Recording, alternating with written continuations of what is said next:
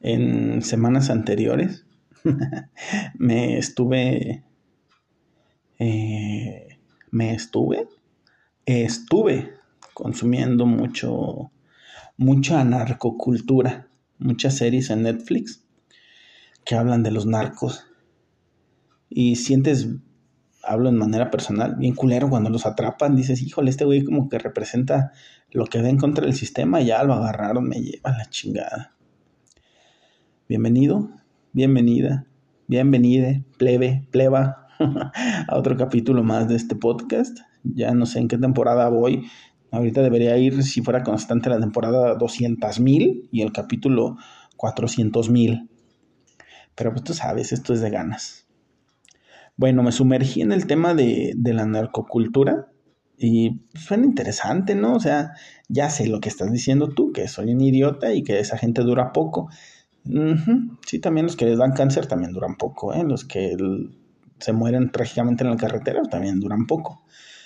Este, pero esta es una decisión. Entonces empecé a, a tener comportamientos narcos. Esto es meramente meramente risible, ¿eh? meramente risible, no es nada que te tengas que tomar en serio, algunas cosas sí, y no es una forma de vida que quisiera, ni es una actitud que tengo, pero ya todo decía, ey, ey, ey, porque envié ese personaje, decía, ey, ey, y ya, ya por ejemplo mi hijo me decía que ya había terminado de, de hacer del baño, pues es un bebé todavía, y llegaba yo y pateaba la puerta y le decías que soy judicial porque vi narcos. En otras ocasiones decías que soy narco. Bueno, no es cierto. Nada más decía es que vi la serie de narcos. Mis hijos no entienden todavía. Bueno, él todavía no entiende qué es eso. Ya después de patear a puertas también iba a decir como loco. Mi esposa también dijo, oye, güey, ya bájale, porque pues tú también ya estás viviendo una vida, de por sí tienes una vida virtual allá en Twitter, donde, donde se me olvidó la palabra maestraste, toda esa perrada de gente ingrata. Y ahora tener que tener aquí al, al Chapo, al Chapo Pote. Entonces, ya bájale también. Ey, ey. Pero para una cosa, bueno, más bien, de algo tienes, nena, de algo tienes, nene, que estar seguro. Yo no serviría para, para andar en esa vida. Em, y te, digo dos ejemplos, no, tres ejemplos a lo mejor. Y sería un, sería o muy inútil para la organización, o me matarían hacia el primer día, ¿sabes que Este güey es un pendejo, mátenlo. O me mataría yo solo, mira, te explico. A mí me dan miedo los globos. que inflen globos y que se truenen, hijo, la chingada me pone de malas, me dan nervios, no me puedo poner cerca de gente que vaya a tener un globo. Ya ves que hay gente bien naquita que compra unas abritas o una, unas frituras, unos doritos, lo que comas, unos totis. Y los truena así, o sea, ¿viste el sonido? Los aprieta, no los, no hace con los dos dedos y con los otros dos dedos a lo opuesto y los abre, sino que los truena o gente que truena bolsas, me, ah, me provoca mucho miedo. Entonces imagínate que me asignen un arma. Voy a decir, bueno, no tienen esas madres para que no me... unos algodones, aunque sea para que no me lastime el oído. Aparte me pone muy nervioso el ruido, señor sicario. que me digan, hombre, ¿cómo no te vamos a dar una silencia? Una silenciadora o una con silenciador, perdón. Y todos los enemigos también ya les hemos dado para que no te molesten a ti, mi, mi buen este este, sicario con K, o lo que me pongan a hacer, jefe. Perdón. Esa. La otra es que, por ejemplo, a mí me molestan mucha, mucho las cosas impares, entonces yo no podría hacer el, el Z43, por ejemplo. Le diría, jefe, no tiene el 44 disponible. no tiene el 42 o es alguien o alguno de los que se haya muerto porque sea par. Voy a decir, este no es un juego. Aquí no venimos a jugar. Ah, bueno, Muchas gracias, no quiero ser de su organización porque no puedo ser un, número impar.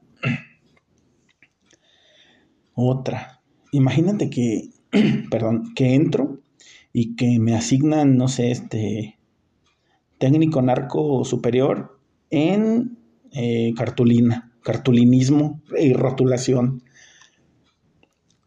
O que yo esté viendo al que me está capacitando y que le diga, eh, güey, razón no va con Z, digo, no va con S, my friend, y lleva acento y no se le entiende. Celaya es con S, digo, no es con S, estoy todo idiota, es que ya tengo la cultura narca y también ya escribo mal. Celaya no es con S, my friend, es con C. Apúntale ahí bien para cuando vuelvas a hacer la cartulina no tenga que yo estarte diciendo. Imagínate, me dejan a mí ya de cartulinero, no sé cómo se llaman esos pendejos. Y yo, oiga, ¿no tiene un marcador, marca, no sé, Azor, o un marcador, creo que se llama Sterbrook, de esos gruesos para acá, la caligrafía bien y la chingada, y acentos y un margen, pues me corren. Si no me corren, me matan. Porque tampoco no podría ser, y esta es la mejor y esta es la que más me da risa porque me ha pasado, no con armas, con otras cosas. Yo no puedo quedarme quieto.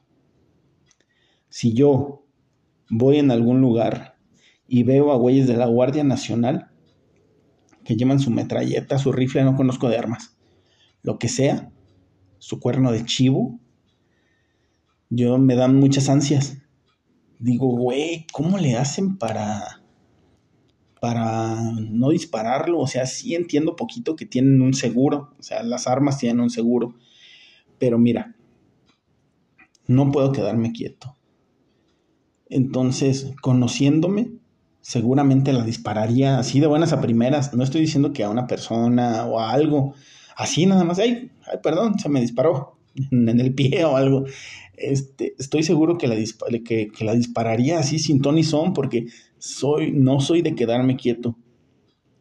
He tenido dos problemas y los dos problemas han sido con la misma profesión, con los que me han querido golpear, pero no han podido porque cuando me bajo del carro como que dicen, no, te creas, era broma.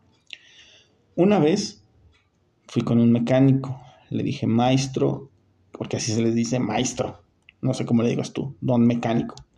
Maestro, esta madre como que la banda se anda jodiendo porque suena muy, muy feo, la banda chilla. Pues entonces se metió. Bueno, me, me dijo que abriera el cofre. A ver, ábrelo, el switch. Ya se metió ahí al cofre, metió la medio, ya es que mete medio cuerpo y la chingada. A ver, apágalo. A ver, préndelo. A ver, apágalo. Cuando me dijo, a ver, apágalo, pasó como un intervalo como de cinco minutos donde no me decía nada. Entonces yo nada más estaba sentado ahí como pendejo viendo. Y como te, como te digo que soy bien inquieto, mm, me ganó la inquietud. Y entonces toqué el claxon. Y el otro güey salió, hasta se pegó en el cofre, me platicó ya después más tranquilo. Me dijo, hijo de la chingada, pues ¿qué estás haciendo? Dije, maestro, discúlpeme, pero no se lo había comentado, yo soy un vato muy inquieto, muy inquieto. Y ya como que le dio gracia y jiji, jajaja. Pero con los narcos yo ando diciendo que soy muy inquieto y que disparé, van a decir, oye, oye, oye, oye, te vas. Te vas en cachos a tu casa. La otra cosa que me ocurrió también fue con un mecánico. Le estábamos revisando, bueno, le estaba revisando la bobina de no sé qué madres, no me pregunte. Si supiera yo compondría las cosas, no lo llevaría un cabrón que me cobra. Y entonces la misma. Abre el cofre, sí, claro. Siéntate. Abre switch, cierra switch. Abre switch, cierra switch. Abre switch, ok, la chingada. Cierra switch. Ahí se aplacó. Pasaron otros cinco minutos. Y en el cofre, pues yo nada más veía el cofre levantado, no veía más. Él estaba trabajando, pero a mí no me dijo. Yo, yo qué iba a saber, ¿no? Yo, yo soy un humilde, este, este fresero que, que nada más le sea al campo, o sea, yo no puedo saber de esas cosas. Pues como me volvía a, a, este, a sentir así como ansioso de que no estaba haciendo nada y que soy muy inquieto y que no me puedo quedar en paz, abrí el switch. Le agarré un pinche dedo. Casi le agujeré un dedo.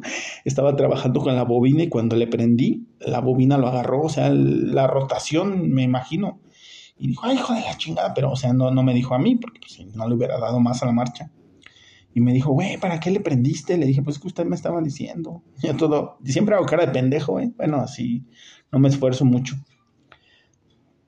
Y ya después, como a la semana, fui a verlo cómo seguía su dedo y tenía un hoyito, pero ya dice que ya iba de salida. Entonces, tengo suerte. Con la gente tengo suerte.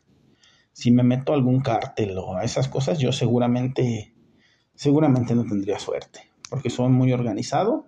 Yo sé que ellos son del crimen organizado también, pero yo soy tan organizado que a lo mejor a la cartulina le pondría rayitas para no irme chueco, este, inventar una firma bonita, decirle, oiga jefe, no le ponga ahí que los mugrosos, eso suena bien, bien pendejo, ahí te dejo esta cabeza, pinche mugroso, no, hay que dejarles ahí cosas más Hannibas, Hannibal Lecter, perdón, iba a decir Hannibalescas, cosas así más intensas, así de, de más psicológicas, nada, de que este es territorio, pinches mugrosos, eso no, eso no da, eso no inquieta.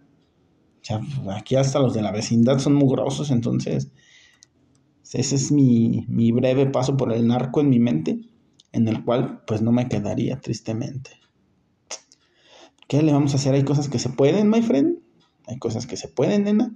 Y hay cosas que no se pueden. Por ejemplo, esto de estar estúpido y querer entrar a una, a una organización criminal o ya mínimo decir bien organización criminal. Nos escuchamos la próxima.